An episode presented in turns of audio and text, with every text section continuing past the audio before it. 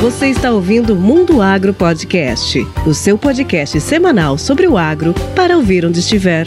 Apresentação: Professor Rogério Coimbra.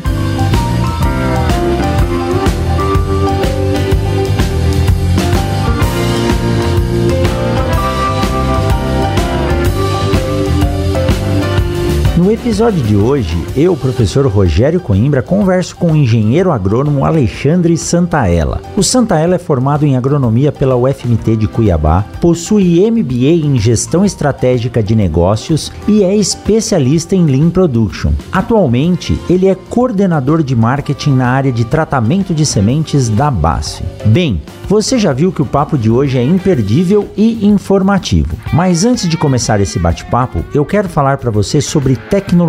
Quem não gosta de tecnologia e principalmente quando ela é voltada ao agronegócio? Pensando nisso, a AgroSol Semente se mantém sempre um passo à frente e agora ela atualizou o app da AgroSol, que, como você já sabe, oferece toda a rastreabilidade dos lotes de sementes comercializados, mas com essa atualização, além da funcionalidade de rastreabilidade expandida, você também tem acesso a todo o portfólio de materiais 2022-2023. Pode conferir as características de cada uma das variedades, conhecer os serviços oferecidos e fazer uma solicitação de orçamento, tudo de forma rápida e bem intuitiva. Você monta um carrinho de compras e, na sequência, um representante de vendas entra em contato com você para enviar uma proposta detalhada. O app da Agrosol está disponível gratuitamente na Google Play ou na Apple Store. Baixe e confira os benefícios de ter a semente na palma da sua mão. E aqui vai uma dica: se você ainda não segue a Agrosol nas redes sociais, procure pela Agrosol Sementes no Instagram, Facebook, LinkedIn ou no YouTube e fique por dentro de todos os eventos e novidades. Eu quero mandar um abraço especial para toda a equipe da Agrosol Sementes. Eles vêm desenvolvendo um trabalho incrível e fazendo da Agrosol uma grande parceira do produtor rural. Bem, é isso aí. Recado dado, agora vamos chamar o Alexandre Santaella e conhecer um pouco mais sobre a atuação de um coordenador de marketing de tratamento de sementes.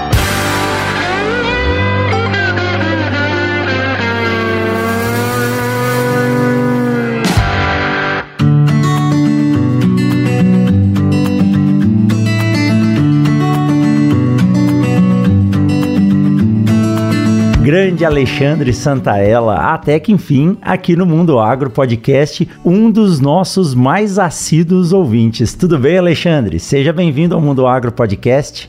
Tudo ótimo, professor. Pois é, estou muito honrado em poder participar aqui dessa gravação com você, né? Já sou aí ouvinte assíduo desse podcast e estou tendo hoje a honra de participar contigo aí como entrevistado, né? Tô trocando de lado hoje, tô muito feliz com essa oportunidade. Que joia. E olha, Alexandre, você disse ter me conhecido pelo Mundo Agro Podcast, né? Foi, foi isso mesmo. Foi lá, ó, começo de 2020, mais ou menos. Tava mergulhando ainda mais nesse mundo do, do podcast e tava procurando podcasts aí de, de agricultura quando vi, tive a feliz surpresa de saber que do lado de onde eu morava, morava em Sorriso, na época, em Sinop, tinha um professor da Universidade Federal de Mato Grosso, minha alma mater, fazendo um podcast. Eu fiquei muito feliz, automaticamente já criei uma empatia, assinei e escuto sempre os episódios do MAP, do Mundo Agro Podcast. E olha, eu posso dizer que esse episódio aqui é um pratas da casa, porque você é um egresso da UFMT, formou lá em Cuiabá, estudou com a, a saudosa professora Maria Cristina, que está de volta em Cuiabá Cuiabá, morando agora já aposentada, né? Mas está de uhum. volta em Cuiabá. Então esse é um Pratas da Casa. Nós vamos conhecer hoje um pouco da história desse fera aí do agro, do marketing, do tratamento de sementes, que é o Alexandre Santaella. Alexandre, olha, bom,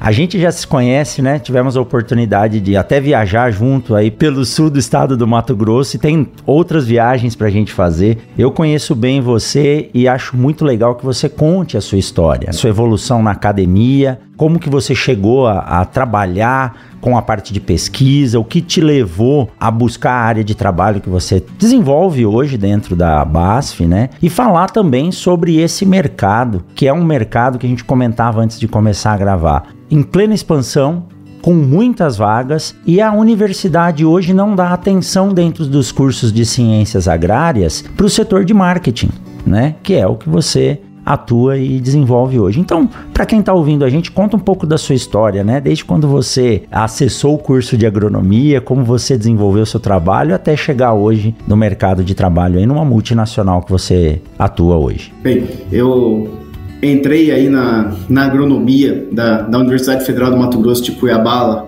em 2008. Eu já morava lá na cidade de Cuiabá porém a agronomia me chamou até por uma questão familiar. Eu falo que eu já sou aí a quarta geração que mexe com agricultura na minha família, né? O meu bisavô materno, quando veio para o Brasil, um espanhol que veio para o Brasil, veio para cá para trabalhar com café lá no interior de São Paulo, na colonização do Paraná e começou a trabalhar com agricultura. Meu avô trabalhou com agricultura, meu pai é engenheiro agrônomo e eu agora engenheiro agrônomo também, né? Então tem todo um legado aí na família. Você vê, a agricultura está no sangue. Inclusive sou casado com uma agrônoma também, né? Então o risco de sair mais agrônomo para frente é muito grande, né? é grande. Você vê, né? você vê que a gente se envolve mesmo com a agricultura, que é algo tão apaixonante que a gente vai se envolvendo e tá aí só multiplicando e perpetuando aí esse legado da agronomia que é algo tão assim rico e tão interessante da gente estar tá, tá vivendo esse meio. E desde que eu entrei lá na faculdade, sempre tive um interesse muito grande por trabalhar com pesquisa, tive excelentes oportunidades de estar trabalhando aí com a área de microbiologia, tecnologia de armazenamento, é, fitopatologia com o saudoso professor Daniel Cassetari Neto, que foi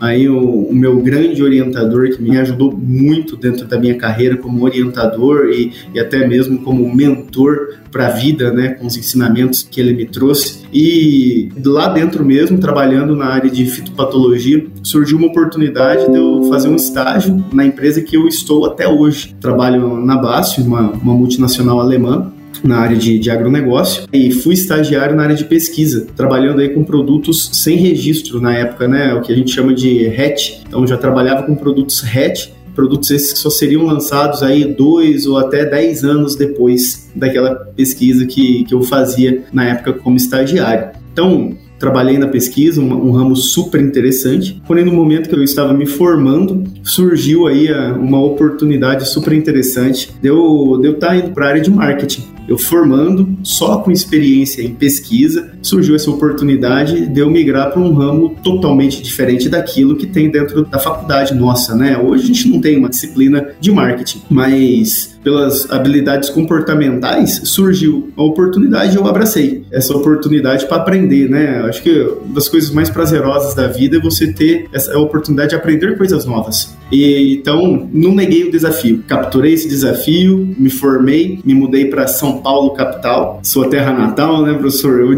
fui extremamente desafiado em trabalhar com essa área de marketing. Uma vez que eu migrei para essa área, estou aí entre marketing e vendas até hoje. Regressei para o Mato Grosso, trabalhei seis anos como representante técnico de vendas e hoje, há um ano aproximadamente, estou nessa função de coordenador de marketing, né? Nessa história aí dentro do mercado profissional já são cerca de, de 10 anos atuando na empresa, trabalhando aí com pesquisa, marketing e vendas. Então, já, já é uma jornada em que eu passei por várias regiões aqui do estado e tenho uma oportunidade aí de conviver com muita gente, interagir e trabalhar com o que eu mais gosto, né? Que é poder lidar com inovação, poder lidar com pessoas e levar tecnologia para o campo. Olha, Alexandre, é, é, muito bacana saber que uma condição desafiadora leva as pessoas a crescer e a evoluir, né? Para o seu bem-estar emocional, talvez você fosse mais prático, você dizer, não, eu não vou para a área de marketing, não, eu gosto de pesquisa, já estou acostumado a fazer isso. Mas o desafio leva a gente a crescer e sair um pouco daquela condição de rotina que a gente tá, que nos deixa num conforto, faz a evolução do profissional. E e o interessante da área de marketing no agro, seja ele qual setor dentro do agro, é que ele é um elo de ligação. Você passou pela parte de vendas, passou pela parte de pesquisa e hoje você trabalha com o marketing. Como que é essa, essa relação e também a parte de desenvolvimento de mercado? Qual a importância do marketing nesse negócio, nesse setor do agro? É, é, importante entender isso daí, né, professor? Porque a gente, se a gente fosse olhar dentro de uma cadeia Como que a gente pensa que uma tecnologia, um produto, um serviço chega até o agricultor, né? Ele nasce na pesquisa. Ali é, é o berço dele, né? Onde um grupo de pesquisadores vai desenvolver uma molécula, desenvolver um, um circuito, um sistema, algo que vai estar tá, é, agregando em produtividade, agregando em rentabilidade para o agricultor. Porém, a tecnologia por si só, ela não caminha. A tecnologia ela não consegue é, atingir automaticamente esse parceiro da empresa. É preciso com que ela faça esse caminho no meio, né, e atinja ele. E o marketing é o elo que liga a pesquisa e vendas. Porque vendas é quem vai entregar esse produto, é quem vai comunicar ele na ponta de forma efetiva para que ele tenha esse acesso. E o marketing ele vai estar tá trabalhando muito de uma forma tática, de uma forma muito territorial, pensando ali nos quatro P's do marketing, que é um conceito básico do marketing, que os quatro P's são o quê? É praça, produto, promoção e preço. Ele vai estar tá preparando todos esses, esses pontos, né, esses quatro P's, adaptando ele para que ele possa ser formatado e entregue de forma que seja compreendida e aproveitada pelo cliente, pelo agricultor, da melhor forma possível. Como, por exemplo, uma vez que um produto é desenvolvido na pesquisa, ele tem que passar por um determinado ponto de vendas, né, que seria a praça dentro do marketing. Então tem que ter uma estratégia de forma que ele chegue na pessoa certa que atenda à necessidade desse agricultor. Que a gente, quando olha para a praça, por exemplo, a gente pode olhar: será que a necessidade ou desejo do agricultor que está aqui no Mato Grosso é a mesma necessidade e desejo do agricultor que vive no Paraná? É diferente. Então, às vezes, se você colocar o mesmo produto e nessas duas praças, você vai perder o investimento que você fez e vai gerar uma insatisfação nesse parceiro. Então, saber direcionar isso da forma mais eficiente é uma das funções do marketing. Olhar para o mercado, compreender essa necessidade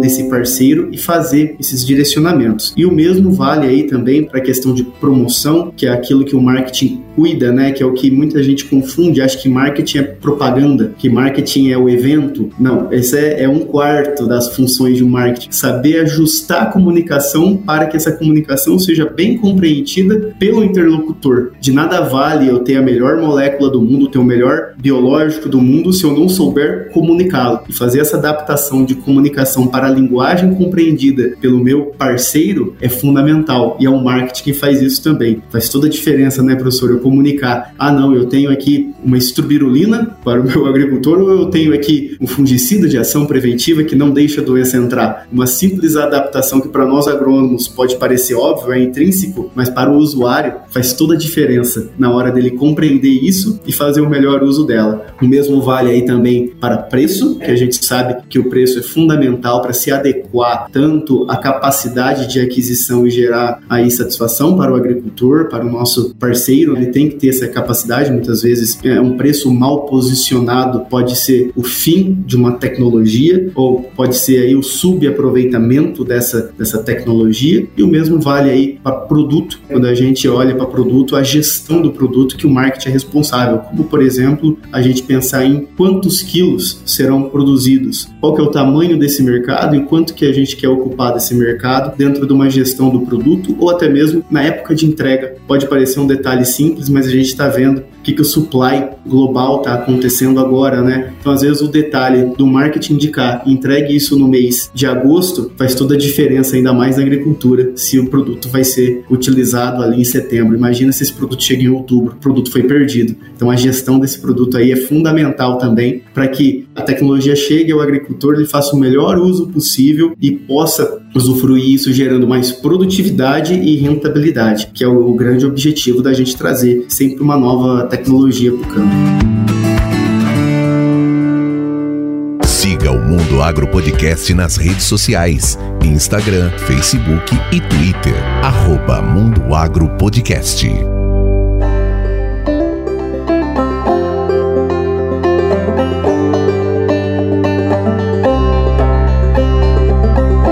Mas Santaella, puxando um pouco agora para o tema, né, que, que eu lhe convidei aqui para falar o que a gente gosta, que é a parte de, de tratamento de sementes. Bom, você falou um pouco sobre qual é a função do marketing e você é coordenador de marketing para tratamento de sementes. Qual que é a sua função específica dentro do setor aí de TS, na indústria e no, no desenvolvimento dos produtos que você oferece? A minha função, coordenador de marketing de TS, já especifica bastante minha área de atuação. Eu fico restrito aí pela parte de marketing tático para o segmento de tratamento de sementes no território em que eu atuo. Então hoje eu atuo no território que dentro da empresa é classificado como Diretoria de Negócios Mato Grosso que abrange do norte do MS, Mato Grosso e Rondônia. Então, dentro desse território, eu fico responsável por coordenar as ações do segmento de tratamento de semente. Isso envolve aí coordenar as ações de lançamento de produtos, das ações de campanhas de incentivo de vendas, de participar aí do planejamento da disponibilidade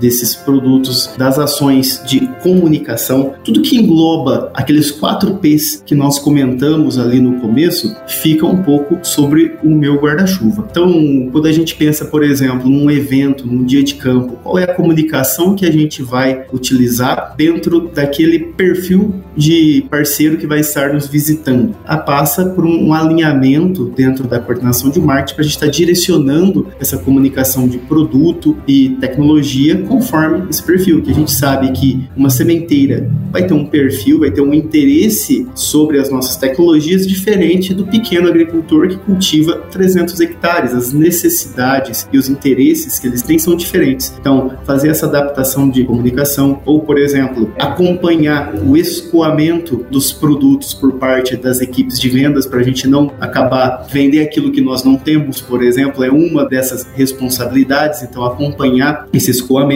e também auxiliar as áreas de marketing estratégico no desenho dessas estratégias, subsidiando elas principalmente com informações de mercado, como por exemplo novas pragas, que é um trabalho muito forte que nós estamos fazendo para entender qual que é a nova dinâmica de pragas e doenças do território que eu atuo. Não é a mesma de cinco anos atrás. Então, será que o posicionamento do produto deve ser o mesmo? Eu, como marketing, como responsável desse segmento, compilo essas informações realizo essas análises e subsidio a parte estratégica para algumas tomadas de decisão e futuros direcionamentos dentro do segmento, para aperfeiçoamento de novos produtos, mudanças de dose, esse tipo de ação, esse tipo de tratativa que é válido também. Hoje, por exemplo, professor, eu tenho interação com a equipe de vendas que eu olho, quando a gente fala da parte de comunicação posicionamento de produtos, que só que dentro da diretoria Mato Grosso envolvem aproximadamente 61 pessoas. Então, 61 pessoas que ficam sobre não minha responsabilidade hierárquica, mas uma corresponsabilidade do segmento de tratamento de sementes. Então, a gente tá, tem que conversar com toda essa equipe para poder passar o um melhor direcionamento, a melhor orientação possível para que a estratégia chegue no nosso parceiro da forma mais redonda e que o agricultor possa colher os melhores benefícios possíveis daquilo que nós estamos oferecendo. Então eu fico aí nesse meio de campo entre a turma de São Paulo e a turma que está aí realmente com já tá junto ao agricultor para a gente conseguir entregar a bola redonda para que todo mundo tenha sucesso aí e consiga colher aí, proteger melhor a sua semente, ter uma safra de sucesso. Sobra tempo para almoçar, jantar e dormir? de vez em quando? bem planejadinho sobra, bem planejadinho sobra. Sobra, né? É. Sobra, sobra sim. É uma estratégia de guerra mesmo, mas é isso, né? A agricultura no Brasil, ela tem tomado uma escala muito grande, então precisa de pessoas. O legal disso, Santaella, olha, você disse, né, que é uma equipe que só no Mato Grosso aí envolve mais de 60 pessoas. O legal disso é que é um mercado de oportunidades, né? Então, a gente já conversou bastante sobre isso em outros momentos, né? Pessoalmente, dizendo que o mercado está aí, as oportunidades também. Basta você se apresentar e ter incentivo para aprender. Você não precisa chegar sabendo tudo, não, porque na maioria das vezes as empresas gostam de pegar um profissional, seja dinâmico, não tenha toda a experiência que ela precisa, porque o ponto de treinamento das empresas é o que faz o diferencial no profissional, né? Muitas vezes ela quer modelar o profissional do jeito que ela pretende para atuar naquele setor. Então é um, é um setor aí que tem dado bastante oportunidade, né? Muita. Hoje, talvez o recurso mais escasso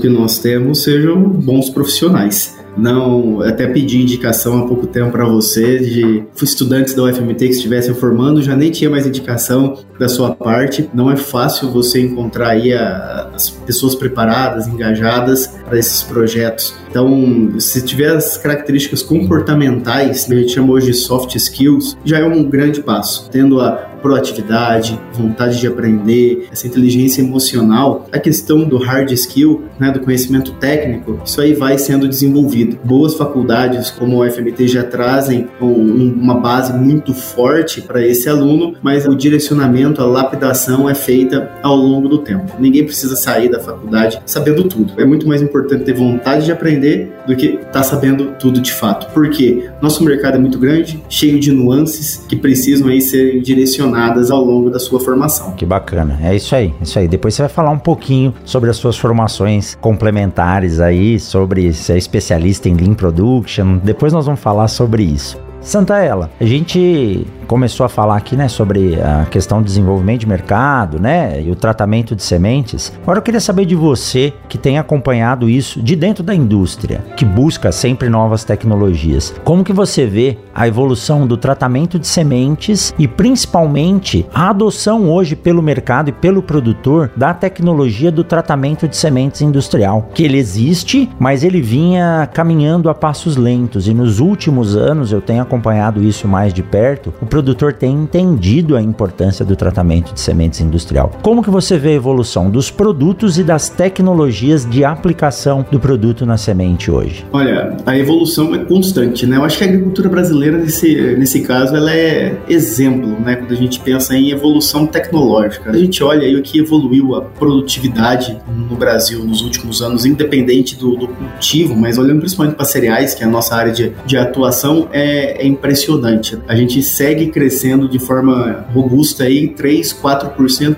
todo ano. Então mostra que tem muito conhecimento aplicado, muita tecnologia sendo posta no campo. E para tratamento de sementes não é diferente. Se a gente olhasse aí para um passado um pouco mais distante aí de 30 anos atrás, eu não sei te dizer se 50% ou menos das áreas brasileiras de soja eram tratadas com tratamento de sementes, eram utilizados TS. E hoje o que a gente vê é raríssimas as áreas que não fazem o uso dessa tecnologia. E a adoção aumentou principalmente por dois fatores: tecnologia de aplicação na semente e tecnologia do produto. E, na verdade, tem um terceiro fator que sempre vale a pena ressaltar, que é o fator mais importante para adoção do tratamento de sementes: é a tecnologia da semente em si. A qualidade da semente, o valor dessa semente aumentou muito nos últimos anos. Quando você olha, por exemplo, dados do IMEA na última safra, é, diversos cultivares de soja passam de 500 reais por hectare. Antigamente,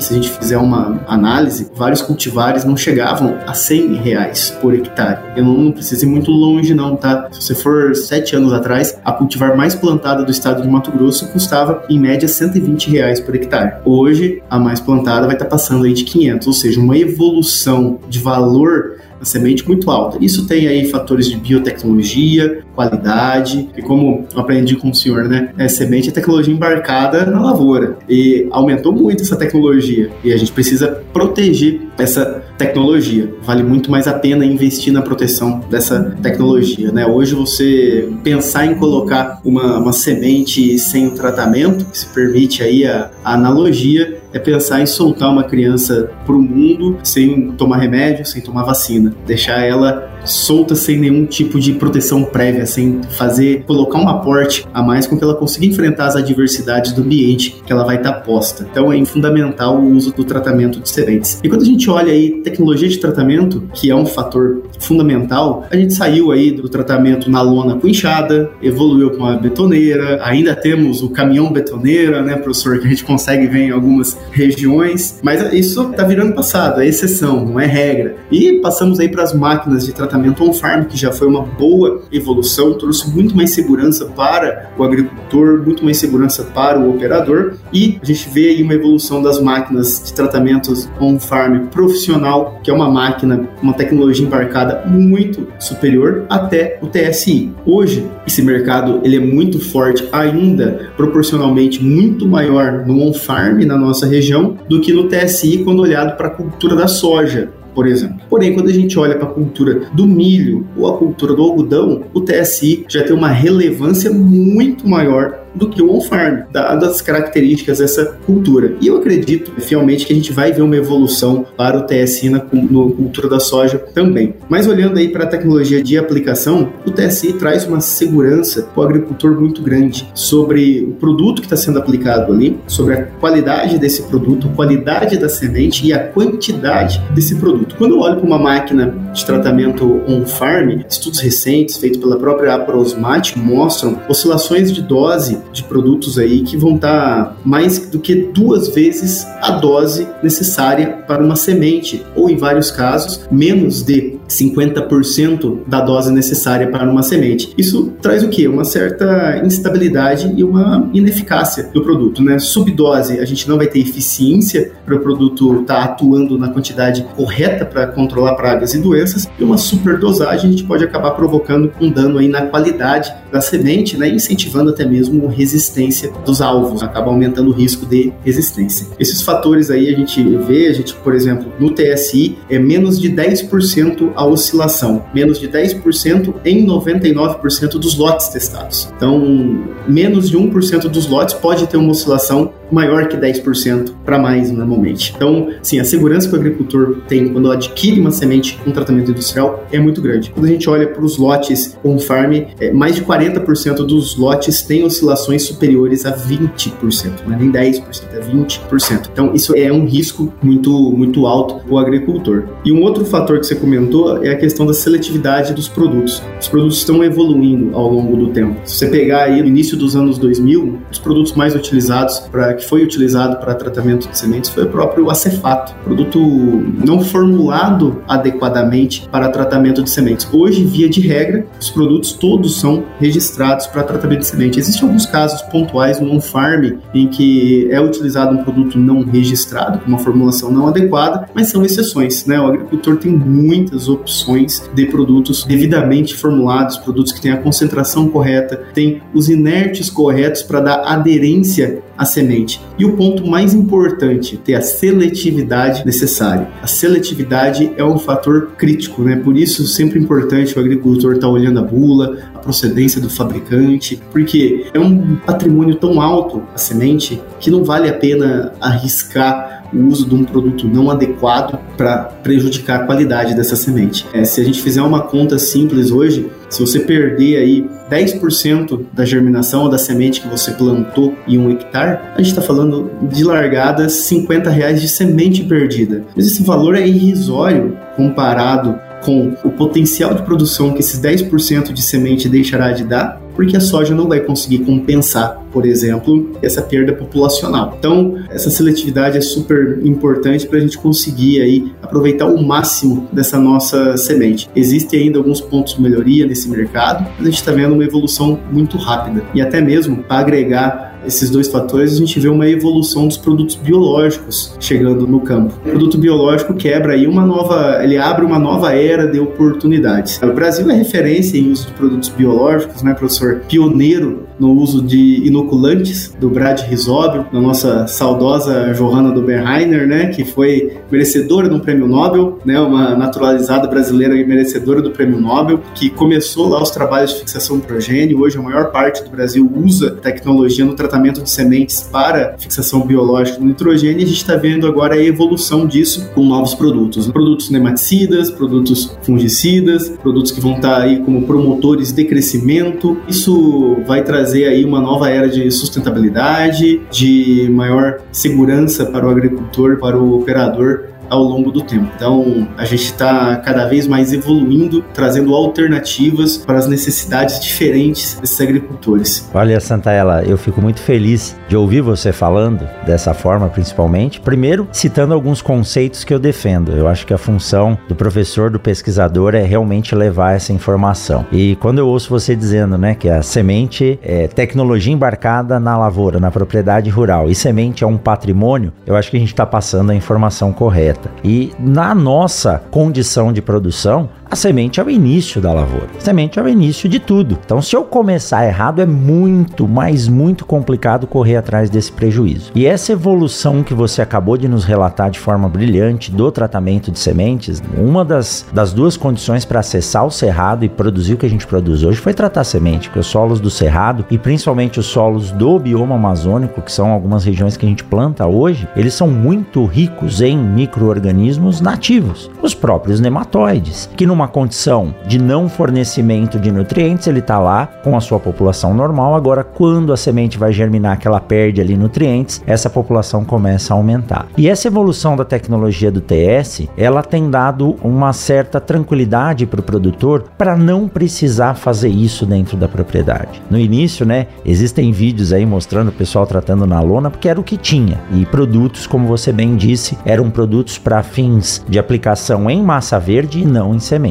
Hoje, tecnologia desenvolve produtos específicos para o tratamento de sementes. É até um problema você ver alguém hoje ou falar de alguém que usa produtos não específicos para semente, porque aí entra potencial água, dano a esse patrimônio que você disse aí, que está custando mais de 500 reais por hectare. E aí, o outro ponto que você citou agora no final, que é importante a gente dizer, é que o tratamento de sementes ele não é somente o tratamento protetivo. Isso foi o início. Agora hoje nós temos. A doutora Mariângela Hungria, quando esteve aqui, nos disse: a inoculação me dá oito sacos a mais, em média. A co-inoculação mais oito. Então eu estou falando de 16 sacos a mais de semente. E se eu perder aqueles 10% que você disse por não ter um tratamento adequado, eu jamais vou cumprir o custo de produção que eu tenho hoje que é extremamente elevado. Mas nesse ponto, Santaella, quando a gente fala de um produto protetivo, eu estou falando de um inseticida, de um fungicida. Aí eu viro e falo: não, mas eu tenho que colocar uma bactéria. Bom, fungicida não mata a bactéria, mas ele é bacteriostático, ele impede o desenvolvimento dela. E aí a gente vem falar de outros produtos que são produtos à base de fungos, como promotores de crescimento. Como fica o estudo e a tecnologia para juntar no mesmo lugar um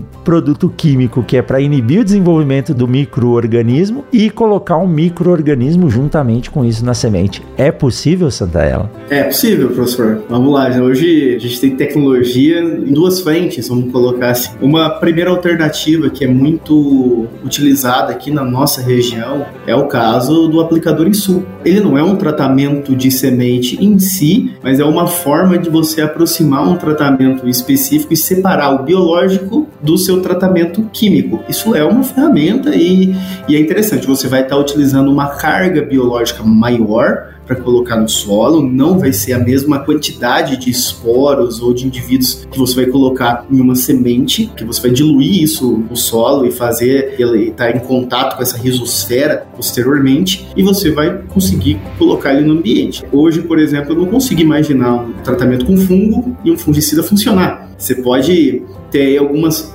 ferramentas, como por exemplo um tratamento em batelada, em que você faz um tratamento em camadas para buscar esse isolamento. Mas e quando você fizer a dissolução do fungicida no solo no momento que ele vai ser absorvido pela planta? Então, quando o fungo estiver germinando, o fungicida vai estar na solução de solo acabou. Então, não é eficiente isso daí, né? É pouco provável que a gente tenha a segurança necessária. Uma outra ferramenta é o uso de bactérias, né? Que a gente vai estar utilizando ainda uma formulação mais adequada de endósporos, que é o caso de uma tecnologia nova da BASF, que a gente está estou realizando o lançamento essa safra, que é um, um, nematicida que vem na forma de endósporos. O Votivo Prime é o nome desse produto. Ele vem na forma de endósporos justamente para estar tá numa forma dormente. Então ela não tem atividade biológica com interação com aquele produto naquele momento. É a estrutura de resistência da bactéria, né? Estrutura de resistência. Então, ela não vai estar tá química, vamos dizer assim, biologicamente ativa naquele momento. Então, ela não vai sentir. Ela é uma bactéria que está preparada, vamos dizer assim, para viver no deserto, com altas restrições hídricas e altas temperaturas. Então, ela está ali na semente, ela consegue viver por muito tempo sem ter essa atividade biológica e conviver, ter essa compatibilidade química, compatibilidade com o químico. E isso é exceção hoje em dia, né? A gente não vê, são poucos os produtos que oferecem essa tecnologia de compatibilidade. E isso não é para todos os produtos químicos também, né, professor? É importante ressaltar. Alguns fungicidas vão ter essa função bacteriostática para vários grupos de bactéria, inclusive para risóbios. E isso é uma preocupação muito grande, porque às vezes o agricultor faz uma seleção de um, de um fungicida, que inclusive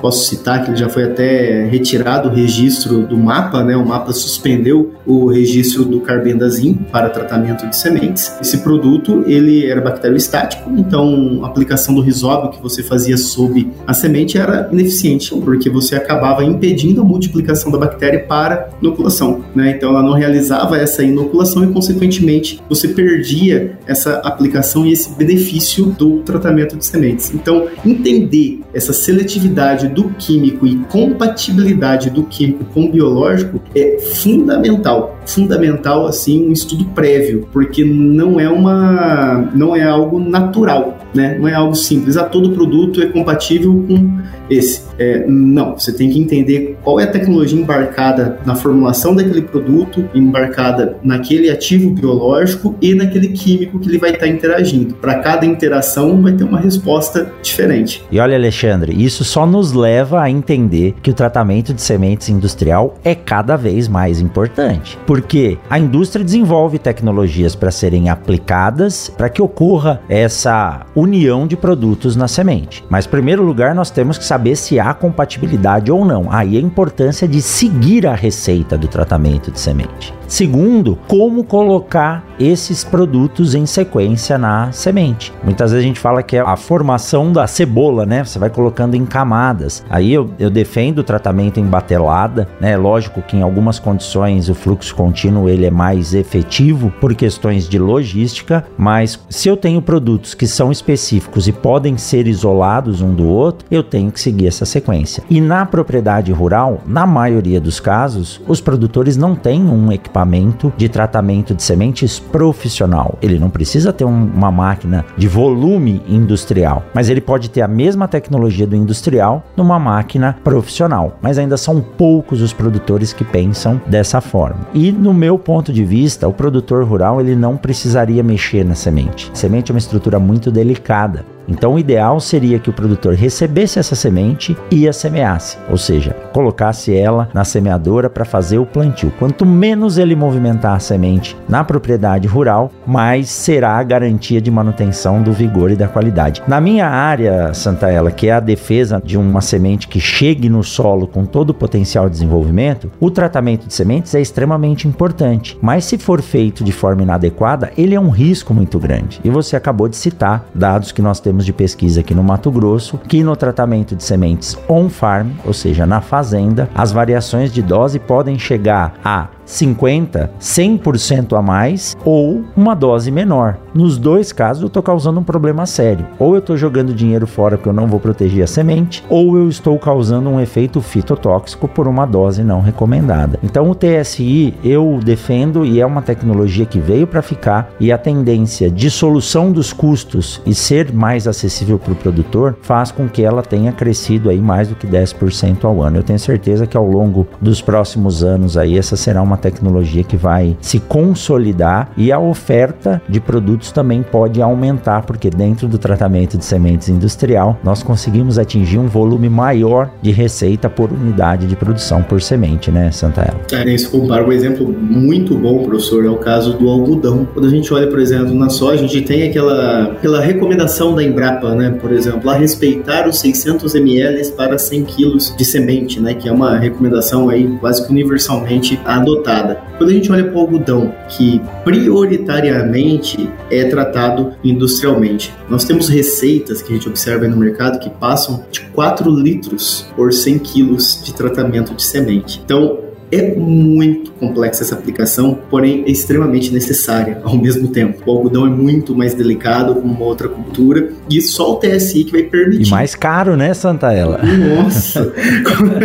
Quanto que custa um quilo de semente de algodão? Então, é, é bem mais caro. Então, você olha e fala, nossa, é uma tecnologia muito mais refinada para você fazer esse tratamento e dar segurança para aquele produto que é a semente de algodão que tem altíssimo valor agregado hoje em dia. É, então é quase uma peletização, né? Mas na indústria, no sistema de produção de algodão, é, é raro o produtor que tente tratar a sua semente. Lembrando também, né, para quem está nos ouvindo, que a semente de algodão ela tem que passar por um processo que agride a semente, principalmente o tegumento dela. Então a semente de algodão ela passa por um processo é muito delicado que agride o tegumento da semente, que é o processo de deslintamento. Então, aquele pelinho que sobra, aquela pluma menor, que é aquela pluma que é utilizada para fazer o, o, cotonete, o algodão cirúrgico, ela tem que ser retirada, porque senão não tem, a semente vira uma massa. E esse processo hoje ele é feito com uso de ácido. Então, é um ácido que dissolve. É, ácido sulfúrico via de é o mais agressivo que temos. Com ácido sulfúrico, exatamente. Então, essa, é, esse processo já torna a semente um pouco mais delicada. Se eu deixar para o produtor tentar fazer na fazenda esse tratamento,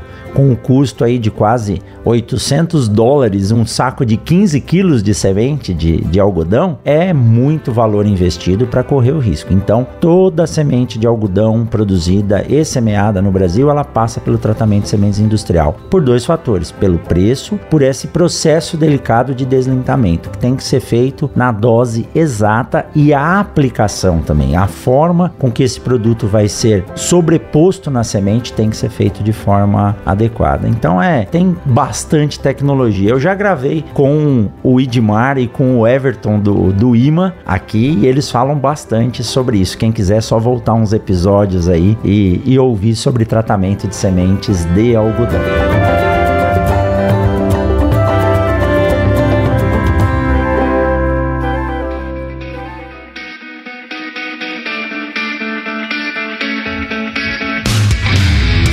Eu tenho certeza que você está gostando desse bate-papo. Então vamos aproveitar essa pausa para te dar um recado da Momesso. A Momesso conta com o CEM, Centro de Excelência Momesso, onde são feitos testes constantes de novas tecnologias e também o aprimoramento dos equipamentos por ela desenvolvidos, além da realização de treinamentos para empresas, clientes e parceiros. A grande expertise da Momesso está em criar parcerias duradouras, oferecendo soluções personalizadas para o tratamento de sementes. Para conhecer mais a Momesso e também o Centro de Excelência, acesse www.momesso.ind.br. Momesso, excelência no tratamento de sementes do on-farm ao industrial.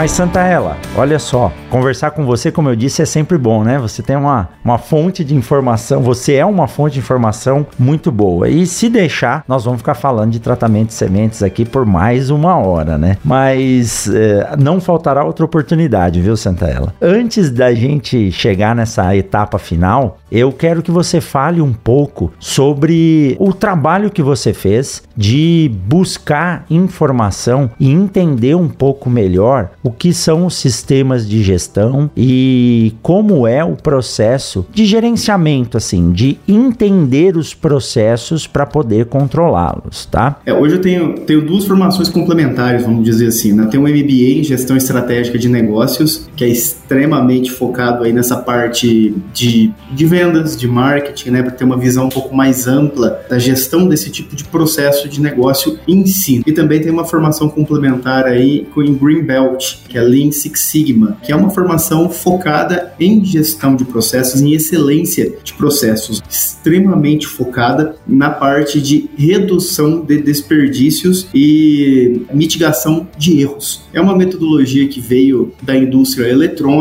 uma metodologia que foi uma união de metodologias, na verdade, né? O Six Sigma vem da indústria da Motorola, né? daquele princípio de ter, em média, menos de um erro para cada um milhão de processos realizados e o Lean vem muito de uma, da filosofia japonesa de aproveitamento, de redução de desperdícios. E professor, pode parecer algo que a gente não vai estar utilizando no nosso dia a dia, né? A gente trabalha aí com pessoas, com negócios, com marketing e uma metodologia que vem da indústria.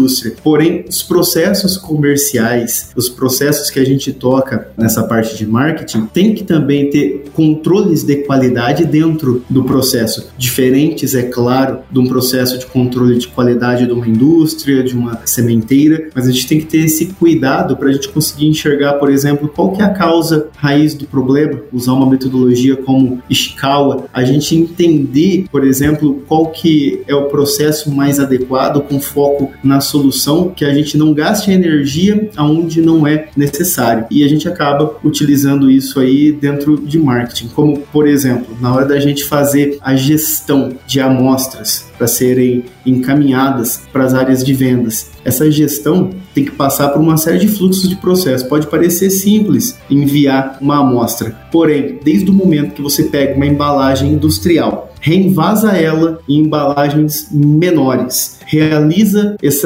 envio para várias regiões aí do, do Mato Grosso ou do Brasil, existem várias fontes de desperdício. E essas fontes de desperdício vão estar tá comprometendo, em primeiro lugar, a qualidade daquilo que chega para o nosso consumidor, como também interfere nos custos internos de uma empresa. E quando a gente fala de custo, a gente está falando aí de redução de rentabilidade ou, por exemplo, um problema de eficácia operacional, que não é problema do nosso parceiro, não é problema do nosso cliente, é a gente que tem que sanar isso para ter o um máximo aproveitamento. Isso é só um dos exemplos que a gente pode estar tá utilizando, né, para a gente poder aprimorar cada vez mais a, a, nossa eficiência, né? Porque muitas vezes o detalhe para a gente crescer um pouquinho mais em produtividade não é criar é, inovações mirabolantes, mas aproveitar melhor aquilo que nós já temos com a máxima eficiência possível. Exato. E eu tenho estudado cada vez mais essa questão de gestão de processos, porque na cadeia de produção de sementes, Santa Ela, isso é importantíssimo. As pessoas sabem, os gestores conhecem, mas a aplicação ainda é muito pequena. Principalmente porque na semente nós temos uma relação de padrão de qualidade, o que pode ser utilizado ou não. E dentro do que o ministério adota como padrão de qualidade, uma semente ela pode ser utilizada se ela tiver, por exemplo, um transporte curto, já se ela tiver que sofrer um transporte mais longo, ela não poderá ser utilizada. Então, essa relação e o custo da produção da semente, como você citou, é cada vez maior. Então, nós temos que entender como funciona a gestão desses processos para otimizar, tornar mais sustentável sustentável, oferecer sempre uma semente de boa qualidade e acessível para o produtor. Mas isso aí eu acho que dá um outro podcast, né, Santaella? Falar de, de gestão de processos e eficiência é algo que se encaixa em qualquer setor e tem que estudar e tem tecnologia para isso, né? Então tem, basta tem. a gente correr atrás e se aprimorar.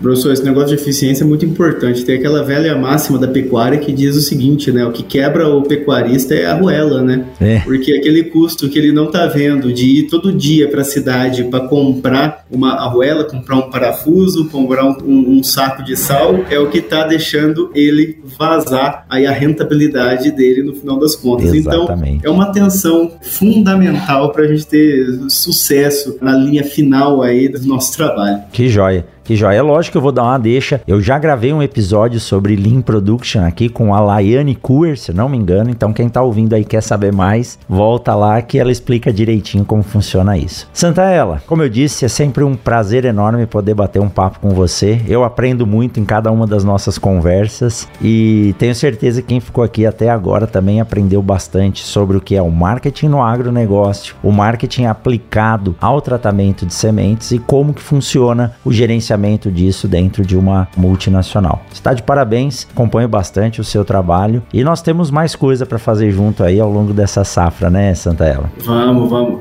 Professor, eu, eu falo o seguinte: 2021 foi um ano de plantio. 2022 vai ser o ano de começar as colheitas, novos plantios, mas já teremos as primeiras colheitas. Então, tenho, agradeço a parceria de, do ano de 2021, né, e que a gente possa renovar ela, né, renovaremos ela no ano de 2022 com muitas mais ações aí junto com os nossos parceiros, nossos colegas comerciais aí que a gente sempre está interagindo e buscando levar cada vez mais informação e tecnologia para eles. E o bacana é o feedback que a gente recebe, né, Santa? Ela tá junto com o produtor, ajuda o sistema e nos permite também ouvir o que hoje se chama de dor, né? O que ele precisa saber e o que ele tem a demanda de informação. E levar informação pro agro é sempre algo muito prazeroso. Santa Ela, é um prazer estar com você aqui nesse início de 2022. Esse ano aqui é um ano que promete bastante e eu tenho certeza que o setor de tratamento de sementes tem evoluído muito e isso vai dar uma segurança cada vez maior para o produtor rural. Não só na semente de soja, mas desde a hortaliça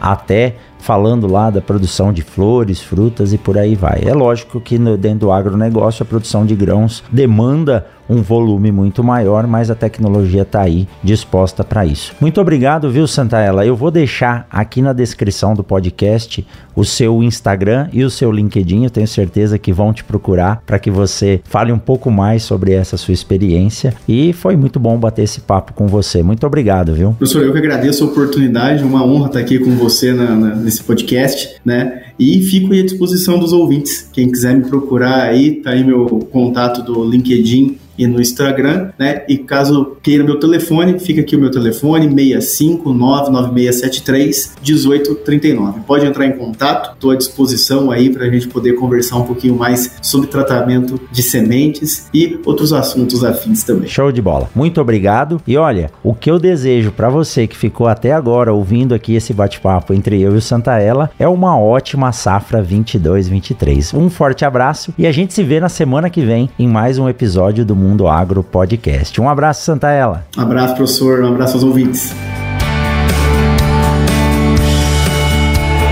O Mundo Agro Podcast faz parte da rede Agrocast, a primeira e maior rede de podcasts do agro do Brasil. Acesse www.redeagrocast.com.br. Esse episódio do Mundo Agro Podcast é um oferecimento da Momesso. Momesso, excelência no tratamento de sementes do on-farm ao industrial.